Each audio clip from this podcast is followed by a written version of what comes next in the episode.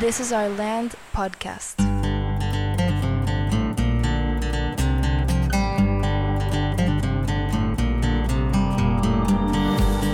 Esto es This is Our Land podcast y en este episodio vamos a platicar Alejandro y yo con Melina Pérez que lleva aproximadamente un ciclo con nosotros como maestra de inglés e informática, pero también últimamente muy involucrada en el diseño, rediseño, se puede decir, o el, trabajo continuo con nuestro modelo para ir incorporando nuevas cosas, ir aterrizando. Como hemos mencionado en episodios anteriores, este es un trabajo que, nunca termina, que, que sigue.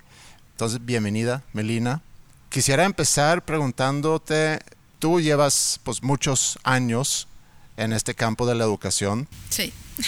Mucho tiempo antes. No digamos cuántos. Bueno, no vamos a mencionar cuántos, pero considerables. Eh, antes de, empezar aquí con nosotros en Land School, y, mi primera pregunta que te quisiera hacer es, ¿cómo te has sentido aquí y cómo has visto el trabajo que, que estamos haciendo aquí comparado con tus experiencias previas? Claro. Bueno, muchas gracias por la invitación de platicar un poquito de la de experiencia que tengo aquí en Land School y un poquito de como de mi bagaje dentro de la educación. Yo llego aquí sabiendo un poco del, de Land School, eh, porque había tenido la oportunidad de leer un poco, de, de, ver el modelo, y algo que me llamaba mucho la atención, esta parte del énfasis en, centrado en el alumno, en su aprendizaje, y el objetivo de que el aprendizaje que ellos estaban realizando fuera contextualizado, que fuera significativo, que tuviera una conexión con la realidad. Mi experiencia aquí ha sido precisamente en, esas, eh, en esa dirección. ¿no? Creo que continuamente se está trabajando por encontrar elementos que ayuden al chico a contextualizar su aprendizaje, que le haya sentido a lo que está viendo en clase y ponerlo de la manera lo más pronto posible en práctica, ¿no? Dentro de los límites que tenemos no como escuela, sino como una, una institución e-, educativa, ¿no? Eh, y sobre todo en esta época de pandemia. Y creo que eso ha sido un esfuerzo gigante que se ha logrado. Yo llego precisamente en pandemia, llego con clases a distancia y ese enfoque no se perdió. Si bien nos ha obligado a ser muy creativos para volver estas tareas que a lo mejor en la época prepandemia era, bueno, pues lo llevo acá y lo llevo allá y entonces, porque así era, pues ahora tengo que encontrar otras maneras de que esta información y que este conocimiento que el alumno esté construyendo sea realmente puesto en práctica. Y sé que es así porque una de las cosas que algunos de los alumnos me han comentado en, en, pláticas es precisamente eso, que es la parte que disfrutan cuando es que, por ejemplo, en la clase de Land Skills, que creo que es la que lo refleja de manera más directa, en su mente, porque yo puedo hablar de la clase de comunicación y puedo hablar de la clase de ecología y puedo hablar de la clase de química, donde existe también esta construcción del conocimiento contextualizado, donde se pone en práctica. Pero desde la perspectiva del alumno es más fácil identificarlo en una sesión como la de Land Skills yo creo que el primer comentario es, es que esto nunca, es, esto nunca me lo habían enseñado, nunca me lo habían mostrado y me es súper útil. Y cosas como hacer un presupuesto, que evidentemente usan la información y, y las este, instrucciones y las hojas de cálculo que vimos en, en informática y aplican el conocimiento de administración, etcétera pero ellos no se dan cuenta que se está conjugando en una sesión de trabajo, en una serie de sesión de trabajo donde llevan a cabo proyectos individuales y colectivos colaborativos y que representan un reto en la vida realidad y están acompañados y guiados, pero también dejándolos que se tropiecen para que puedan construir su aprendizaje. Entonces, en general mi experiencia ha sido esa, ¿no? Creo que hay una intencionalidad clara de parte de todos los maestros aquí y obviamente del cuerpo directivo para que este modelo funcione a través de enfocarnos en que el alumno sea capaz de hacer conexiones con lo que está aprendiendo, con su vida diaria y que le apoye para realizar actividades futuras de profesionales académicas, digo, porque tenemos chicos que a lo mejor ya ahorita están emprendiendo, chicos que ahorita ya a lo mejor están trabajando y no precisamente nada más tiene que ver con una vida académica. Creo que las habilidades que están desarrollando aquí, el conocimiento y los procesos que están fortaleciendo, los va a apoyar no solamente en su vida académica, sino también en su vida personal. ¿sí? No creo que, que es inminente y creo que eso está sucediendo aquí, sucede desde todas las clases. Hemos platicado en otros episodios el tema del modelo, ¿no? De cómo está integrado, no solamente con el componente este que tiene que ver con la Secretaría de Educación, que es, hay que cumplir todo lo que nos propone, el plan académico, pero sin duda a uno de los temas que, que, yo siento que ha tenido más éxito, porque ya al, cerrar el ciclo, todos los, los, jóvenes, los estudiantes vienen y nos, nos recuerdan o nos hacen énfasis en qué, qué buena clase de aquella que vimos casi siempre que tienen que ver con habilidades de vida o este programa de Land Skills. ¿no? Creo yo que es un gran acierto porque a final de cuentas preparar al estudiante en este, sobre todo en esta época, va mucho más allá de enseñarles a hacer cosas, ¿no? Entonces todo este tema, sobre todo como bien decías ahorita, el vincular, el vincularlo a la vida. ¿no? Vincularlo a la vida, que puedas ver que si estás estudiando la clase de química, que realmente eso lo puedas entender, cómo lo ves, cómo se ve en el día a día, ¿no? Ya sea desde sus aplicaciones más prácticas en las diferentes industrias, como puede ser de, la comida o como puede ser todo este tema de, en la agricultura, etcétera, pero sobre todo en partir de, también de este concepto de cómo, cómo es parte de nuestra vida todos los elementos, ¿no? Creo yo que, que es fundamental, por un lado, vincular cada aprendizaje, pero también todas estas temas o estas disciplinas o materias que no vienen en el programa. ¿no? Como hemos platicado, el, el, ya muy famoso caso de, de, llevar a los chavos al taller a que aprendan cómo funciona el carro desde sus diferentes perspectivas, ¿no? Y ayer lo platicaba con un estudiante y me decía, eh, sí, pues a final de cuentas, estos son aprendizajes útiles, ¿no? Entonces, mi pregunta es, ¿cómo se vinculan? ¿Cómo existe este holismo dentro de, toda, de todos estos componentes dentro del modelo? Pensando en un ejemplo, ¿no? Que nos podrías dar, ¿cómo lo aplicas en tus clases? ¿Cómo ves la reacción de los chavos? Etcétera. Mira, te voy a platicar dos ejemplos. Uno que no es mío y uno que sí es dentro de mi clase. Uno que a lo mejor a veces vemos que es de la clase de física, que a veces lo vemos como que son muy teóricas y entonces resuelven problemas y listo. Tenemos un alumno que es, participa en competencias de ciclismo y otro que tiene por ahí unos intereses. Y hablaba precisamente cómo en la clase de física había entendido mejor cómo el proceso de la fuerza y cómo funcionaba el mecanismo que le ha ayudado a avanzar en ese aspecto de su vida donde él dedica y le apasiona. Entonces le encuentra un sentido nuevo a eso ha hecho también, precisamente en Land Skills, desarrollando un presupuesto personal que finalmente le ayudó a seguir el camino de esas competencias, a encontrar, eh, se me fue la palabra en español, sponsors, que le ayuden a seguir en esa parte. Entonces, ese tipo de cosas creo es donde se concluyen o, o se conjugan muy bien, cuando ellos empiezan hacer sentido. Y entonces nosotros como maestros nos toca ofrecer un escenario y otro escenario y otro escenario, porque no a todos les habla lo mismo de la misma manera. A lo mejor a uno le va a hacer sentido un tema, un ejercicio y lo va a poder vincular de inmediatamente, a otros los vamos a tener que ayudar y a otro va a ser el tercer, cuatro, quinto tema que vemos, ¿sí? Entonces creo que también eso es una parte de la constancia. Desde mi clase, bueno, pues debo confesar, yo no sé si es la base, la, experiencia o la asignatura, ¿verdad? Tanto informática como inglés, sí desarrollamos el pensamiento crítico en definitiva, porque por ejemplo en informática, cuando hablamos de las hojas de cálculo, pues hay que seguir una cierta lógica, hay que aprender un lenguaje nuevo.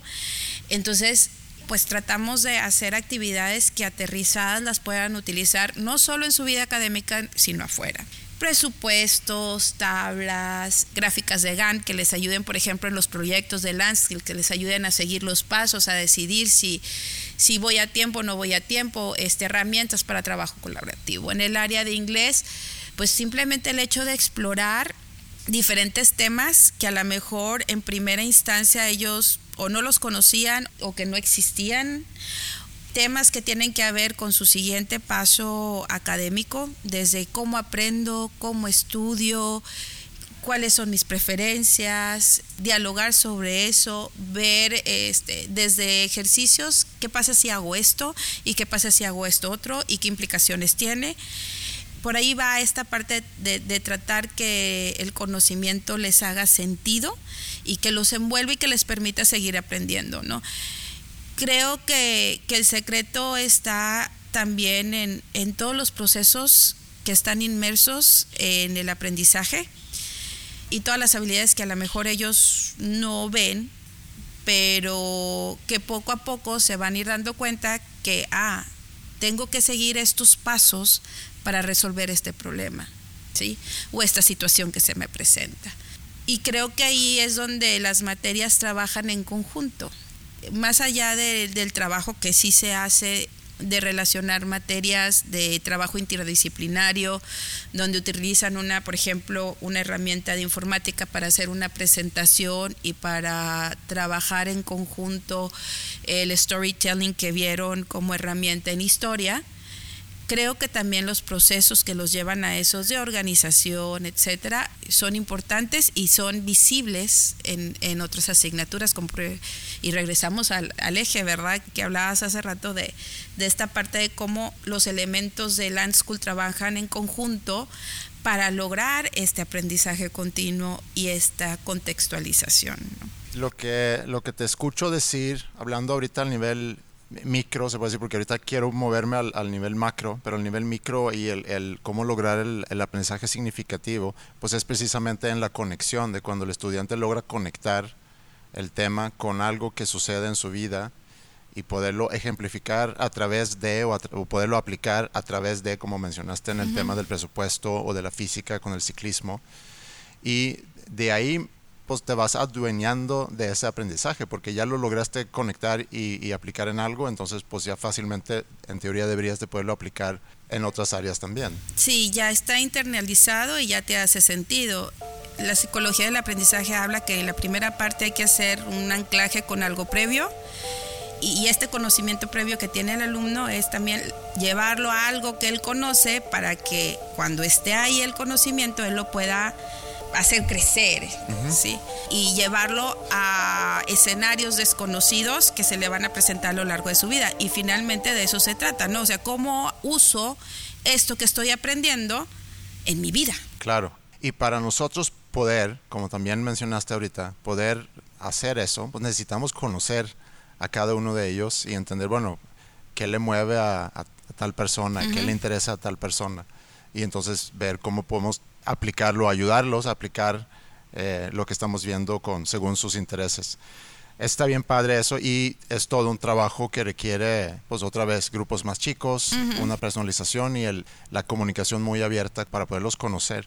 Eso es a nivel micro, pero ya me quiero mover un poco a nivel macro porque hablamos, o Ale, tú hablaste del, de la integración de diferentes aspectos en nuestro modelo y tú has estado muy involucrada en ese proceso desde el nivel macro, uh -huh. como que tratando de aterrizar o en el proceso de aterrizar la visión que tenemos y con las diferentes áreas de nuestro modelo, que yo creo que un, un gran reto de inicio es el tiempo, ¿no? uh -huh. de que, a qué horas vamos a hacer todo esto. sí, claro. Que es, por un lado, cumplir con un plan de estudio, es que es asegurar que se adquieren los conocimientos que el plan de estudio dicta, que se está formando, trabajando las habilidades, las competencias que el plan de estudio dice que al terminar este curso el estudiante debe de conocer tal cosa, ser capaz de hacer uh -huh. tal cosa, etcétera, ¿no?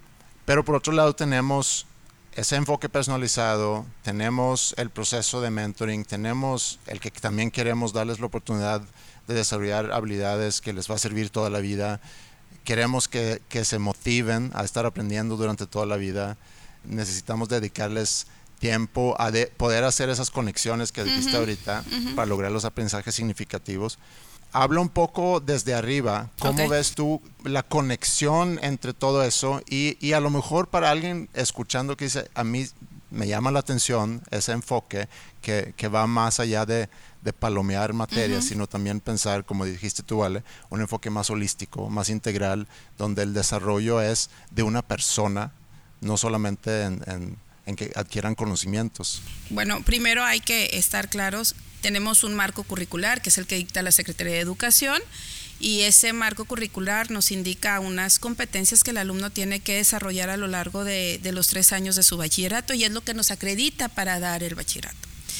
Aquí lo importante es cómo, cómo hago que el alumno llegue a eso. Y entonces lo que estamos trabajando es en tomar las mejores prácticas de todos los que participamos en Land School para hacerlas consistentes y enfocadas a cada una de las generaciones, porque eso también hay que mencionarlo, o sea, no es nada más eh, esta parte personalizada con el alumno que lo vemos no solamente de mentoring, sino también desde la relación que tienen con cada uno de los maestros pero también como generación que tiene su personalidad y es una conversación que hemos tenido ya con anterioridad.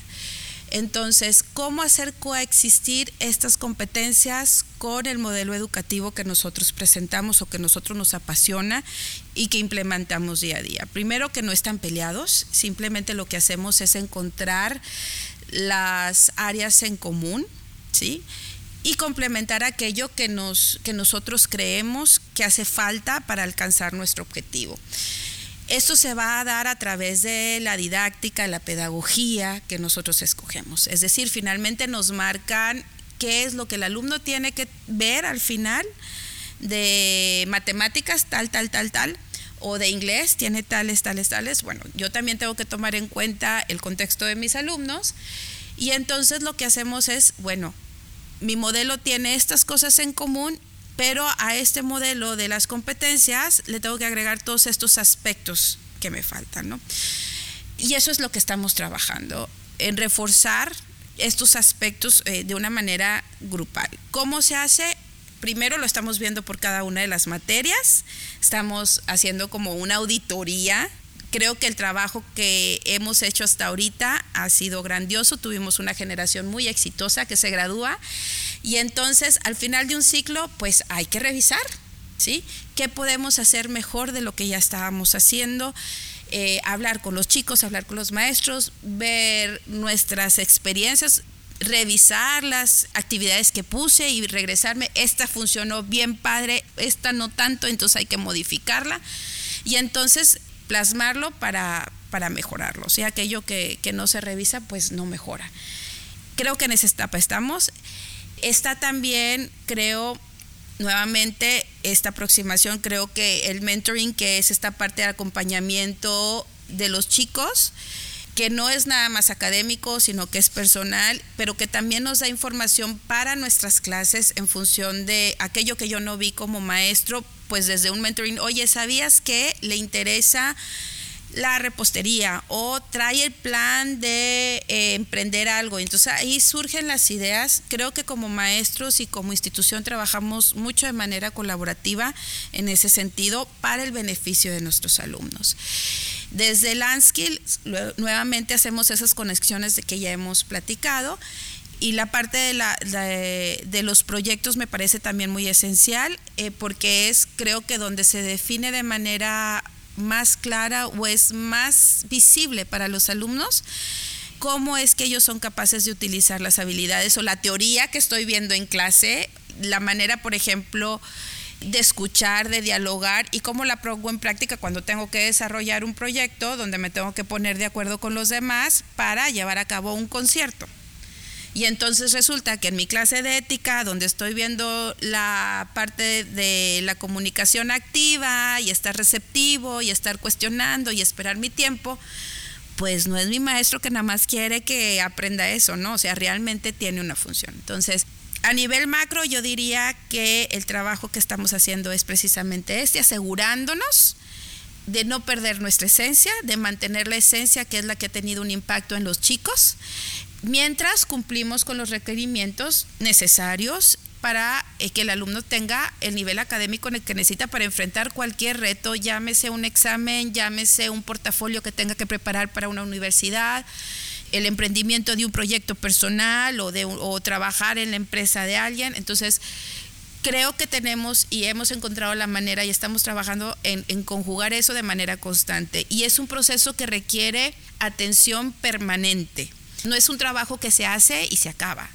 ¿no? Es un, es un proceso permanente, ¿no? Que tenemos que estar revisitando y visando y afinando, porque los chicos también cambian. Hablábamos también de las generaciones, ¿verdad? Entonces, ya revisamos planes, ya revisamos actividades. Al final de este semestre vamos a tener lo que volver a hacer y al final del ciclo otra vez para hacer los eh, ajustes para alcanzar siempre nuestro objetivo de un alumno que esté motivado a aprender y un alumno que sepa qué hacer con lo que está aprendiendo. Creo que este cierre de ciclo eh, hemos aprendido mucho, hemos puesto muchas ideas que a lo mejor no es, no es lo, normal que sucede en una escuela, el tratar de vincular todas estos diferentes componentes, el agregar estas partes de habilidades de vida y sobre todo, como dices, la parte de mentoring nos permite eso que dices, de poder dar seguimiento continuo, de estar observando, porque a mí me parece increíble esa idea de poder juntarnos cada cierto tiempo cada semana, cada dos semanas y revisar el caso de cada uno de los estudiantes para poder justamente tener ese conocimiento que nos permita acercarnos a, personalizar, ¿no? Como decías, en el tema del, del caso del ejemplo de, que decías de física,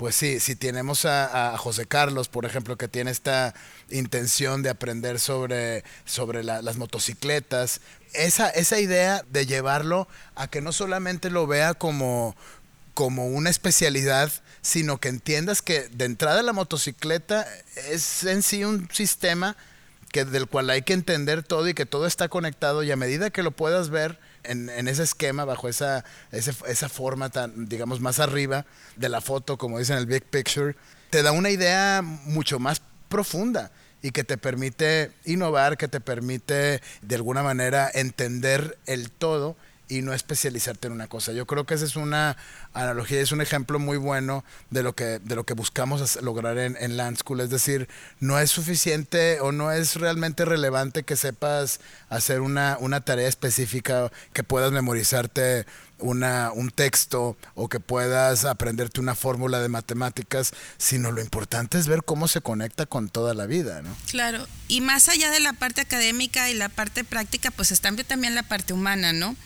Finalmente, todos, nosotros también como maestros eh, y como parte de esta comunidad de aprendizaje, pues hay diferentes momentos en la vida del, del chico, ¿no? Y tiene contextos diferentes que a través de mentoring que a través de las conversaciones que hay con los maestros podemos atender, acompañar, guiar y utilizar a favor del chico. Hay veces que es momento de hacer una pausa pequeña y entonces que el alumno se sienta con la confianza de irle a decir al maestro o al director o a la coordinadora académica, necesito una pausa y encontrar un plan que le funcione.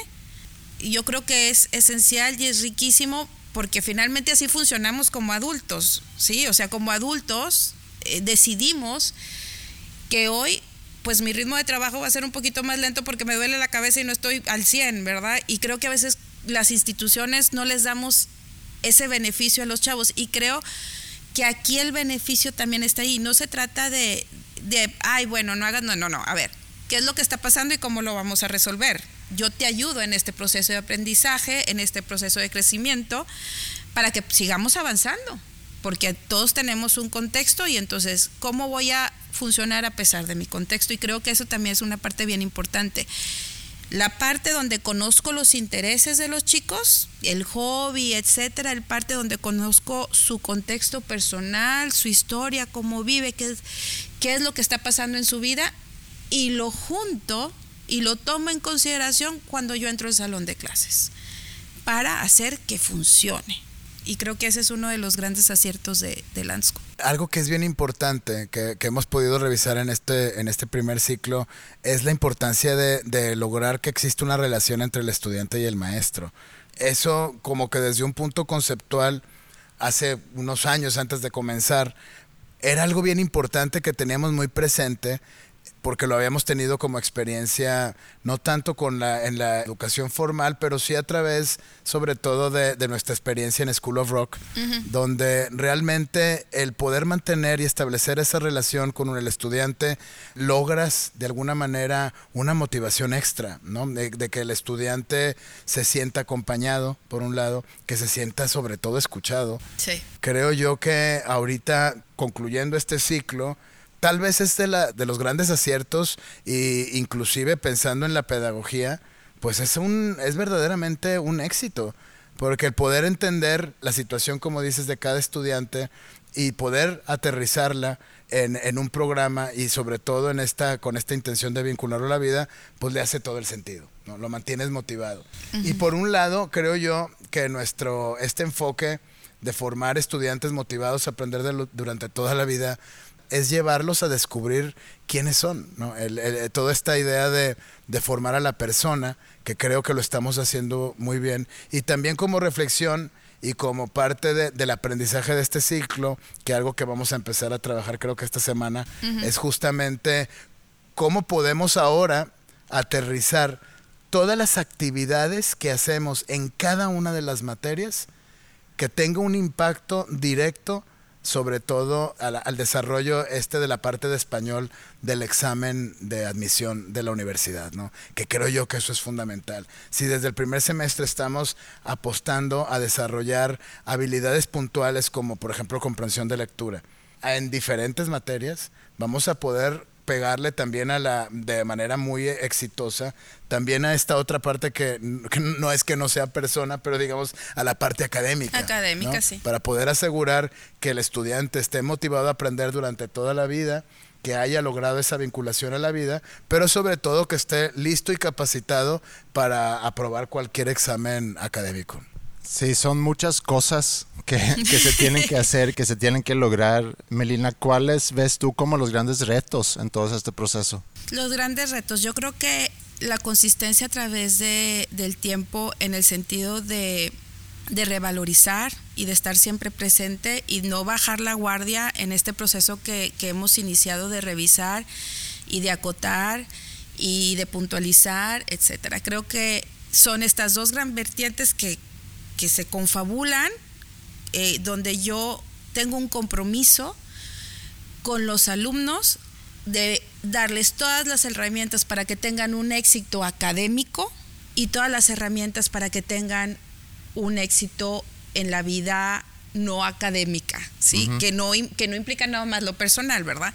Entonces, desde la perspectiva del proceso que estamos viviendo, yo diría, primero el trabajo que estamos haciendo, que es titánico, que es esta revisión puntual y como auditoría personal y grupal de todos los, de lo que todo hemos hecho para sacar lo mejor, lo que sí logramos, las actividades y las eh, cosas que necesitan afinar para poder establecer el siguiente paso. Por ejemplo, eh, seguir trabajando en los aspectos interdisciplinarios de manera más consciente y más consistente para no caer en que sea una más un trabajo como desde todas las materias, sino que realmente esté consolidado. Y, pero en general creo que el reto del proceso que estamos viviendo es precisamente no bajar la guardia, ser observadores, aplaudir, yo creo que también es bien importante y a veces en estos procesos lo olvidamos, aplaudir lo que sí hacemos, asegurarnos de que, de que lo seguimos haciendo y no darlo por sentado y ser críticos de manera constructiva, decir, esto no está bien y lo voy a modificar para que esté bien de tal manera. Y recordar que este es un proceso de constante aprendizaje y crecimiento. ¿Por qué? Porque tenemos nuevas generaciones todos los semestres, con nuevas necesidades, con nuevos contextos que comienzan de un punto diferente que la anterior y que por lo tanto tengo que asegurarme que le estoy dando desde la perspectiva académica lo que necesite y desde la perspectiva personal lo que necesita para que sean exitosos. Con todos los chavos hemos platicado sobre el rol que ellos ven del maestro, que es lo más importante para ellos uh -huh. de un maestro bueno, se puede escuchar lo que, lo que dijeron y contestaron en, en, los otros episodios. A ti me gustaría preguntarte, como maestra de Land School, porque de repente hablando con colegas que están en, en, otros lugares que a lo mejor tienen a 25, quizá 30 eh, estudiantes en su salón, y a veces escucho que se dedica mucho tiempo al trabajo fuera del trabajo que se hace en salón. Se cuenta que por cada hora de salón tengo que dedicarle, no sé, tres horas afuera, eh, afuera entre preparación, revisión, planeación. Son muchas cosas, ¿no? es, es, es, un trabajo que va mucho más allá de nada más estar enfrente de un grupo. Claro. ¿Qué dirías tú como, como escuela? O sea, ¿cuáles son las herramientas o, o cuál es el enfoque o la cultura que se debe fomentar adentro de una institución? Para lograr un buen balance, porque sin duda se, requiere preparación, se requiere planeación, etcétera, ¿no? Pero para que el maestro realmente pueda tener el, el mayor impacto posible al estar trabajando con los chavos y que no esté pensando quizá en todo lo que se tiene que revisar después. Yo creo que el gran reto que tiene aquí como dirección es el balance entre lo administrativo y la parte, definitivamente la parte administrativa le pega al alumno también, pero pues el quehacer del maestro que tiene que ser con la preparación, con la revisión de las actividades, porque a veces decimos, ay, es que revisar, pero pues es lo que me da información para yo poder atender las necesidades del alumno. Creo que en LAN hay un buen balance en ese sentido. Creo que el grueso de nuestro tiempo está dedicado a desarrollar, a conocer a nuestros alumnos y a desarrollar las actividades y hacer los ajustes, a revisar para poder darles retroalimentación a los alumnos y para también poder ajustar mi siguiente actividad y asegurarme que el aprendizaje se ha dado. En ese sentido, creo que por ahí va la pregunta. Finalmente creo que es la apertura, como tú lo mencionabas Alejandro, es la apertura de conocer a los alumnos, porque en medida que tú establezcas esta relación con el alumno y el alumno se sienta en confianza a decir qué es lo que necesita, bueno, pues uno podrá trabajar en esa situación. Entonces, desde la perspectiva de la institución, pues yo creo que para Lance es mantener ese equilibrio entre lo que te pido de cuestiones administrativas que se te tienen que cumplir, porque se tiene que cumplir con la Secretaría de Educación, tenemos que tener programas escritos de tal o cual manera, hay que tener ciertas eh, evaluaciones, hay que tener, etcétera. Entonces, yo como maestro, ¿a qué le dedico mi tiempo? Bueno, a pesar de que todos los que estamos aquí somos expertos en el área y apasionados de, de nuestras asignaturas y además con años de experiencia impartiéndolas, siempre se aprende. Entonces, ¿a qué le dedico tiempo? A buscar nuevas maneras, a buscar información nueva con respecto a mi materia, a planear mis clases y yo creo que la segunda parte es la revisión para poder dar retroalimentación pertinente para pues permitir que, que, el proceso de aprendizaje se siga dando. ¿Por qué? Porque esa retroalimentación que yo veo, porque la evaluación no es para evaluar el alumno, es para determinar en este escenario si ya alcanzamos o ya entendemos o ya conocimos lo que yo necesito que conozca para poder seguir explorando y construyendo el conocimiento. Si yo no lo sé y me muevo al siguiente, pues no se va a dar este proceso. Entonces, esa parte también me parece muy importante. Si yo tengo que dividir el pastel en algunos aspectos, pues yo diría, la primera es conocer al alumno, darme tiempo para conocerlo y de escuchar también la parte de, de, mis compañeros maestros en función de lo que les ha funcionado con ellos, porque también son, son estilos y entonces hay que adoptar otros estilos. Segundo, investigar, aprender y todo para poder hacer una clase más efectiva que tenga un mayor impacto en mis alumnos. Y tercero, la parte de la retroalimentación al alumno a través de la evaluación para determinar si logré el objetivo que yo tenía determinado para esa clase o para esa sesión y para darle al alumno lo que necesita para que se mueva al siguiente nivel. Me parece muy bien, creo que estamos llegando ya al tiempo. Hay mucho que, que desempacar de esta plática, hay mucho que reflexionar y sobre todo pues aprovechar los poquitas semanas que nos quedan para iniciar en este nuevo ciclo y poder empezar a integrar todos estos nuevos aprendizajes y, y estar listos ya para, para este nuevo ciclo que comienza en un par de, de meses. Sí, muchas gracias Milina por acompañarnos en este episodio, por compartir aquí con nosotros y con los que escuchan tus reflexiones, conclusiones, pensamientos, eh, pero sobre todo por ser parte de, del equipo de Land Sí, muchas gracias por la invitación. A mí me encanta este proyecto desde el día uno Y entre más paso tiempo aquí, más me enamoro de él. Yo soy una apasionada de la educación. Yo, ustedes lo saben, yo tomé una decisión hace 20 años de, cambiar de dirección profesional y creo que aquí se cumple eh, como que todo lo que yo tenía en, en, sueño, en mentalidad y en lo que creo como fundamento de la educación y pues les agradezco mucho la oportunidad de participar. Padrísimo.